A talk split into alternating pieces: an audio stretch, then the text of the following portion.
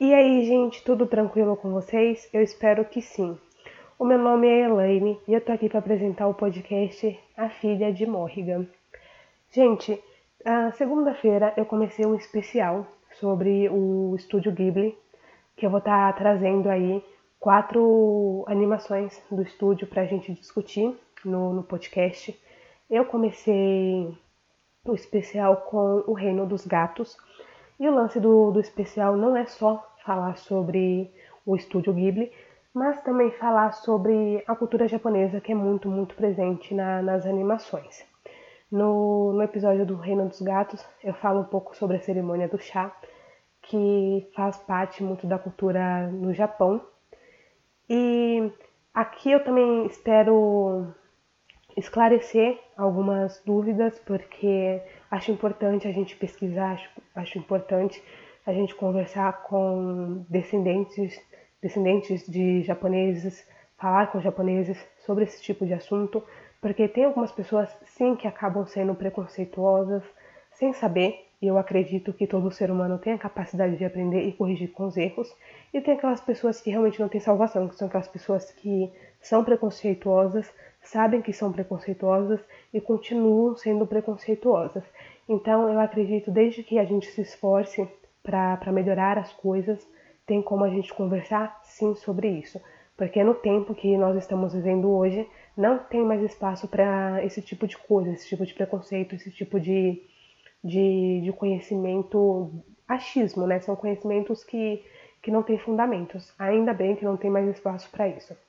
Mas enfim, é falar sobre as animações do estúdio Ghibli, mas falar também sobre alguns pontos da cultura japonesa que, assim, é muito diferente da nossa cultura no Brasil, mas nós também temos muita influência do, dos japoneses, principalmente aqui em São Paulo, que, que tem muitas comunidades de descendentes de, de japoneses, tá bom?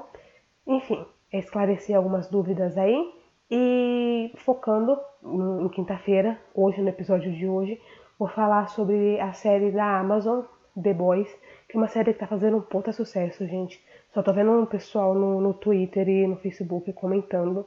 É uma série super rápida, tá bom? Na tem o, o, a primeira temporada é super rapidinha de assistir. Não tem como trazer uma resenha porque a segunda temporada ainda tá lançando. Então assim, tem os episódios lá, mas ainda tá, tá lançando. E então não tem como trazer uma resenha como eu fiz em Attack on Titan, tá bom? Então eu vou trazer aqui somente alguns pontos para a gente discutir sobre essa série, que como eu disse, é muito boa e é super rapidinha. Então assim, se você, se você tem preguiça de assistir série, se você não consegue maratonar séries muito, muito longas, eu recomendo The Boys, beleza? Então chega de enrolação e vamos falar sobre, sobre essa série da, da Amazon.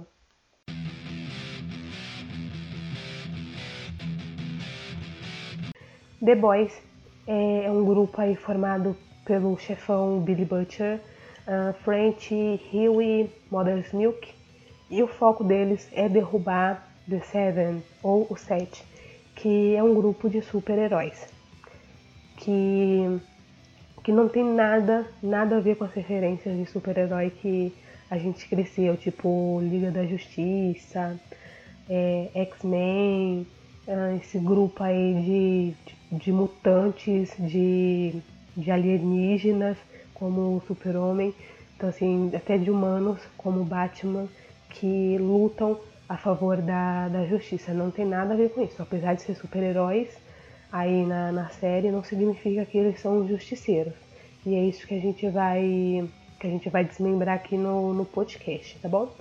Mas tem uma diferença aí no, no grupo do, dos garotos, que assim, o Billy Butcher, ele odeia todo super. Então, todo super é toda pessoa que tem superpoderes. Então, assim, o ódio dele não é direcionado somente um, ao The Seven. Ele odeia todo mundo, qualquer um que tenha superpoder.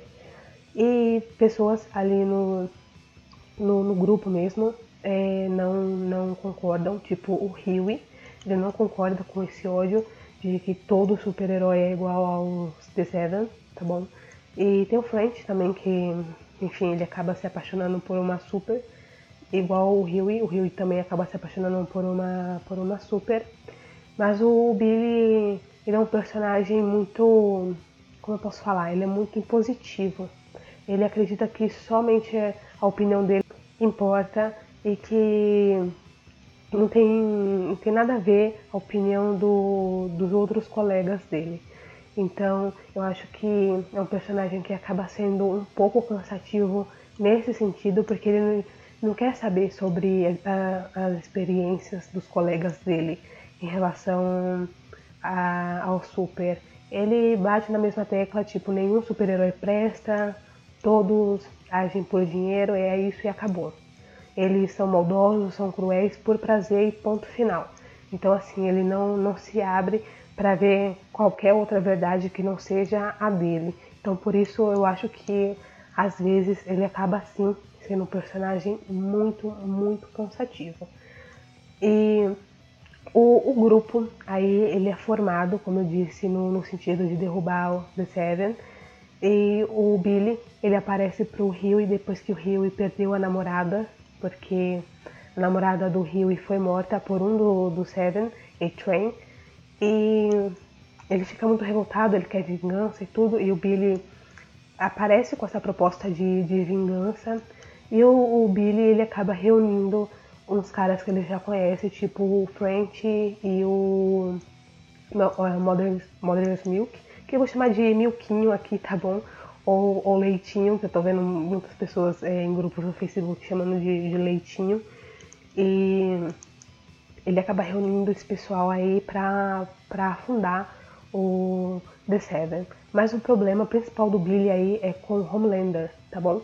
Vou falar daqui a pouco sobre cada um dos do super-heróis beleza? Mas é só esse apanhado aqui sobre, sobre o, o grupo aí do, dos garotos que, que se reúnem mesmo para uh, ah, pessoas comuns, né? Se reúnem para derrubar pessoas que têm super poderes, pessoas que são admiradas por, por todo mundo.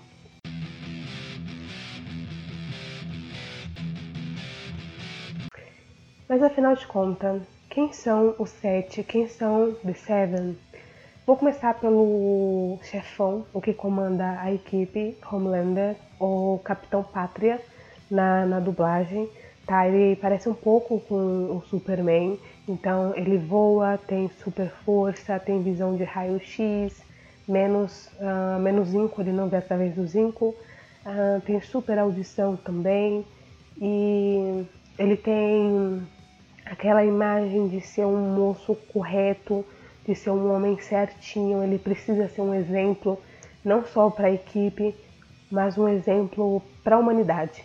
É um exemplo a ser seguido. Mas acredito eu que de todos os super-heróis ali da, da equipe, ele seja sim o mais podre e o mais. Uh, como eu posso falar? Uh, o mais ameaçador, porque ele acaba também sendo muito impositivo uh, com os outros heróis, nenhum tem coragem de bater de frente com ele, tá? Então, a equipe de Seven é uma, uma equipe que é comandada aí pelo, pelo, pelo Homelander e ninguém nunca faz nada contra a vontade dele, por mais que tenha algum pensamento ou outro ali que seja contrário, ao do, do Capitão Pátria, eles não colocam em ação porque o Capitão Pátria é o mais forte entre eles ali. E assim, ninguém é louco, ninguém quer assim, perder o, o emprego, tá? Porque o, o ramo de super-herói virou um emprego, que eu vou falar disso mais pra frente, tá bom? Mas ninguém quer perder o emprego e muito menos a cabeça se opondo ao Homelander. Uh, o próximo é The Deep, ou O Profundo, ele basicamente fala com os peixes, tá? Ele tem umas brânquias ali na, na parte do, do abdômen.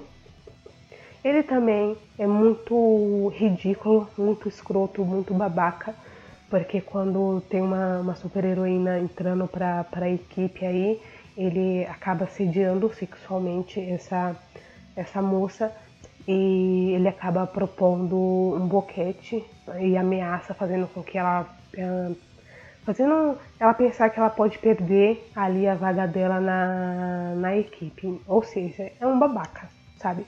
É um completo imbecil. É, eu acredito que nessa equipe aí não, não tenha ninguém bom, a não ser essa moça que é a Starlight, que vai ser a próxima que, que eu vou falar. A Starlight é uma moça do, do interior e assim ela sempre admirou The Seven, o grupo, assim como todo mundo ali no, nos Estados Unidos admira.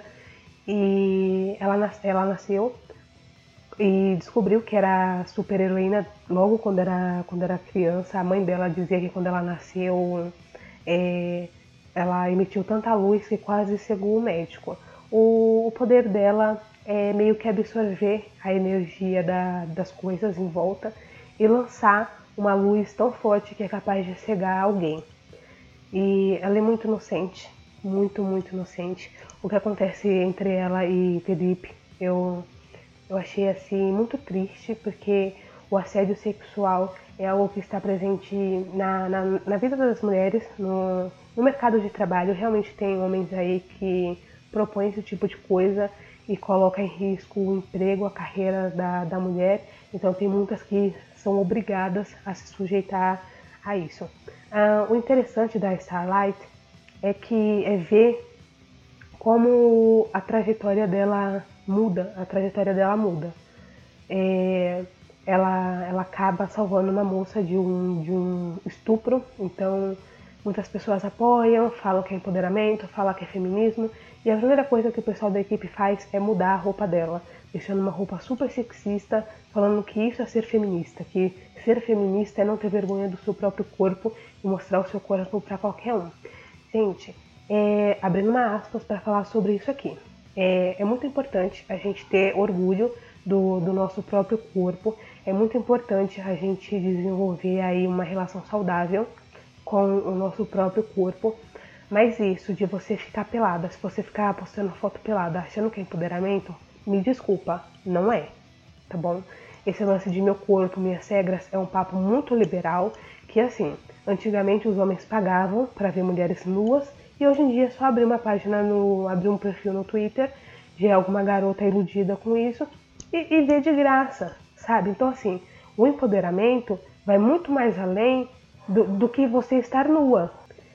Então, assim, é empoderador tentar fugir dos padrões e estabelecer o nosso próprio padrão de, de corpo, que o nosso padrão de corpo é o corpo que a gente tem, mas isso de que ah, eu vou ficar pelada e mostrar meu corpo para um monte de homens se aproveitar disso não é nada empoderador. Muito pelo contrário, você está caindo num ciclo, num ciclo de sexualização que não vai ter fim tá bom? Então, assim, é seu corpo, sim, é seu corpo, beleza, mas você tem que ter plena e total consciência disso. Que ficar nua na internet não é empoderador, gente. Não tem nada a ver com empoderamento. Empoderamento é você é você saber sobre o seu corpo, é você aceitar o seu corpo e lutar por ele, tá bom? Então assim, meu corpo é esse tipo aqui, eu vou lutar por esse tipo. E para vocês verem que nudez não tem nada a ver com feminismo, é, com empoderamento principalmente, é, a Starlight ela deixa isso muito visível porque ela mostra o quanto que ela fica desconfortável mostrando o próprio corpo dela. Então assim, não é mais o corpo dela, é o corpo da equipe. Então é a imagem do The Seven, não é mais a imagem da Starlight. Então eles se aproveitam disso do, do empoderamento que ela acaba gerando entre, entre as mulheres. Agora, Translúcido, também Translúcido, que é um super-herói muito escroto, muito babaca. Ele tem a capacidade de ficar invisível, mas ele só fica invisível se ficar completamente nu, porque a roupa não fica invisível junto com ele. A pele dele é de carbono e parece diamante, então assim, é impenetrável, mas assim, ele é duro, ele é rígido por fora, mas por dentro ele é igual a todo mundo, então os órgãos dele são tão sensíveis quanto os nossos. E eu falo que ele é muito babaca porque ele fica nu, fica invisível e invade o banheiro da, das mulheres. Então ele vê as mulheres dentro do, do banheiro. Sim, muito babaca. Ou seja, não tem nenhum macho que salva aí nessa, essa equipe de super-heróis. Tem a Queen Maeve, que ela é super forte, uh, tem ótimos reflexos, tá? Mas é só isso. Assim, ela tem divergências com o Homelander, mas como eu disse, ela nunca fala a opinião dela e ela acabou se vendendo para a equipe, acabou vendendo os seus valores. Então, não está mais preocupada em ser uma super-heroína. Ela está, está preocupada em fazer parte da equipe mais famosa do mundo. Tem também o A-Train, que ele é super rápido, ele é o homem mais veloz do, do mundo. E como eu falei, ele também é um babaca, sabe? Ele matou a, a namorada do, do Rio e nem pediu desculpas pro, pro cara, ele só pediu desculpas porque foi obrigado. E depois ele ainda fez piada sobre isso numa boate, sem falar que ele é viciado. Então, assim, é, ele matou a garota porque tava dro é, drogado, assim, tava super louco. E as atitudes dele são, são completamente irresponsáveis. Ele não assume o, os erros. E eu acredito que, que por último a gente tem o Black Noir, Black Noir, que assim, ninguém sabe o que esse cara faz. Ninguém sabe.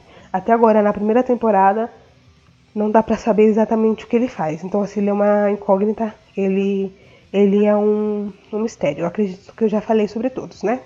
Homelander, Star, uh, Starlight, Queen Maeve, A-Train, The-Deep, Black Noir e Translúcido. Agora eu vou falar como os super-heróis viraram uma mercadoria.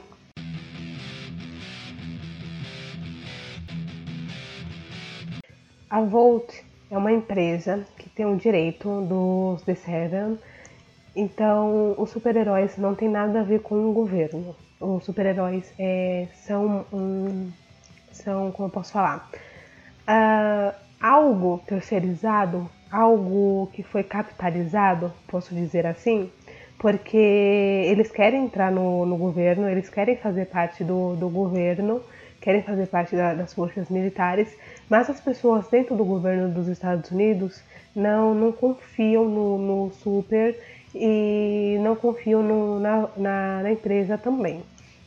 Então a, a empresa ela trata os supers como uma mercadoria, como, como eu disse, e ela, elas vendem, fazem contratos, é tipo jogador de futebol. Vou fazer um contrato aqui do meu jogador e eu empresto para o seu time, sei lá, por dois anos e depois você me devolve. Porque tinha um esquema desse de, de fazer um, um contrato aí com um super-herói por três meses.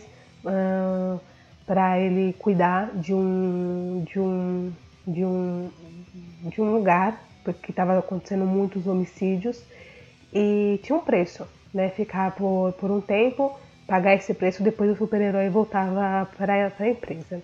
Mas os The Seven são os mais importantes. Homelander, como eu falei, ele é o mais importante de todos. E como eu falei ali um pouco sobre a, a trajetória da Starlight, mostra como a empresa lida com, com os super-heróis. Então, assim, é, é, eles sabiam que ela tinha sofrido um abuso sexual pela parte do The Deep, mas ninguém falou nada, até porque The Deep, nossa, ele faz parte do The Seven, então a gente não pode mexer na equipe The Seven. E, então, assim, todo mundo passando pano, todo mundo cobrindo, e a Starlight, ela é a primeira que é contra isso, então eu posso falar tranquilamente que a Starlight é a primeira super-heroína que presta nesse grupo, porque todo mundo se vendeu, todo mundo se, se corrompeu, tá bom? E, e eles, como eu falei, eles, é, eles fizeram ali uma capitalização do, do superpoder, porque eles fabricam o superpoder. Ninguém nasce é, super-herói. Eles fizeram um, um experimentos com, com humanos que colocam um composto V, composto V, ali quando são recém-nascidos e eles adquirem esse superpoder, esses superpoderes aí. A, ao longo da vida já vai desenvolvendo melhor.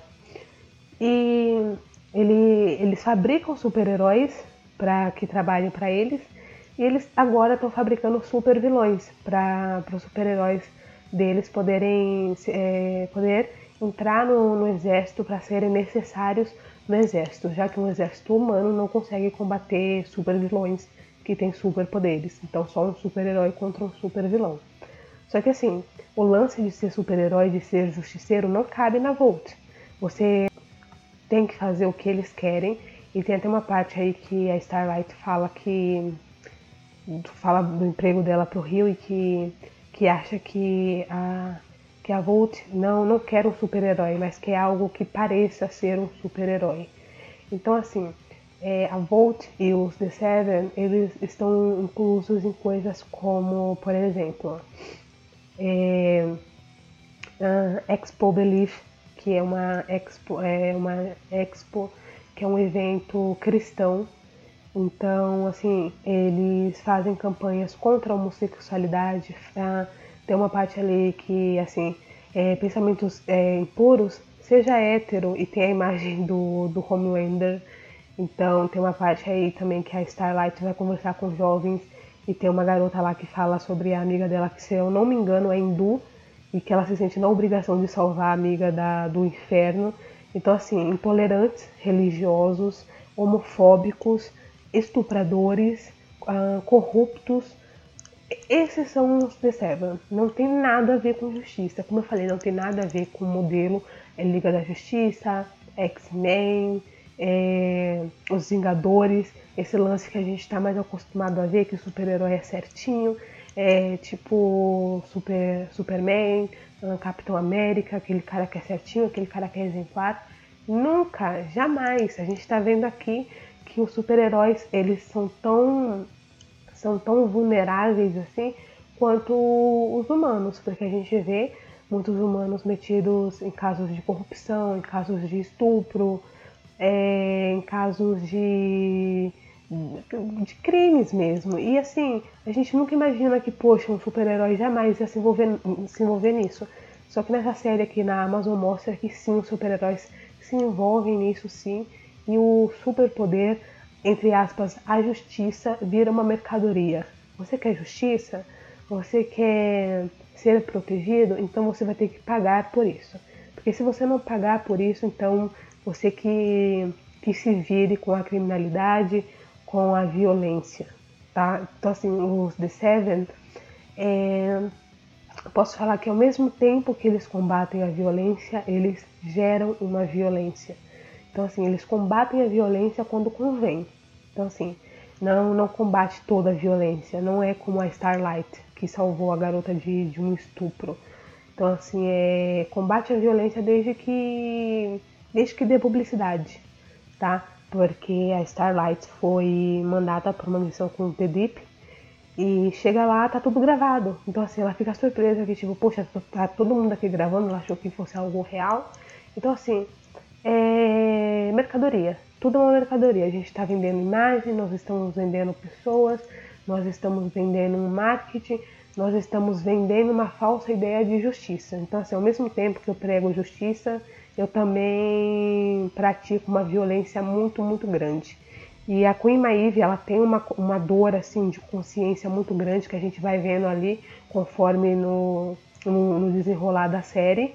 Mas assim, não dá para mudar, não dá para voltar atrás, sabe? Então assim, tem um salário, ela já se corrompeu bastante, ela já deixou a empresa fazer o que quisesse da, da imagem dela. Então é um caminho que não tem mais volta. E outras, se opor a Volt, você também se opõe ao Homelander. E se você se opor ao Homelander, adeus, você já, já era. Então, assim, além de você perder o seu emprego, você também perde a sua cabeça, porque realmente não tem salvação. Então, eu acho que é isso sobre a série The Boys. Como eu falei, eu queria mais focar nessa capitalização do, do superpoder. É, salvar pessoas não é importante, o que é importante é vender é vender livros, biografias sobre os, os, os supers, é, é, vender bonequinho, figura de, de ação, enfim, é, é vender edição limitada de algum produto, é fazer que o, que o meu super-herói faça campanhas publicitárias, enfim, salvar pessoas fazer justiça, não, não é importante. Como eu falei, o importante é ganhar dinheiro, o importante é fazer dinheiro e não interessa, ah, ah, não interessa quantas pessoas a gente precisa, precisa passar por cima disso. É importante ter fama, porque se você for um super-herói, entre aspas, esquecido, você não tem valor. Então, assim, é muito importante você fazer parte do The Seven, é muito importante você ser assessorado pela Volt, sabe? Porque, assim, é uma puta empresa importante, é uma, uma puta empresa que, que vai é, alavancar a carreira de, de qualquer super-herói. Mas assim, tem um preço, você vende a sua alma, tá? Então, assim, você tem que aceitar coisas que antigamente seriam inaceitáveis. Então, acaba passando por cima de, de, de vários conceitos morais, tá bom? Conceitos morais que é bem individual, que, que varia de pessoa para pessoa, como a Starlight. Ela teve que passar por vários conceitos morais ali para continuar na, na equipe. Então, a segunda temporada tá lançando ainda, tá bom? E por isso, como eu falei no começo do podcast, não teve como trazer uma resenha, porque eu não tinha, como posso falar, material suficiente ainda. Uh, como foi diferente em Attack on Titan, que eu já tinha muita coisa ali para trabalhar e trazer aqui pro podcast. Uh, pretendo falar mais um pouquinho sobre essa série da Amazon, mas eu pretendo falar sobre isso lá no meu Instagram. Então me sigam lá arroba. E é isso, gente. Até semana que vem, segunda-feira, continuando com o especial do estúdio Ghibli. É, vou falar agora sobre Túmulo do, dos Vagalumes, tá bom? Então já prepara o lencinho, porque você vai ficar chorando uns três dias em relação a, a essa animação. Eu espero de coração que todo mundo tenha curtido aqui o episódio. E até semana que vem. Um grande beijo.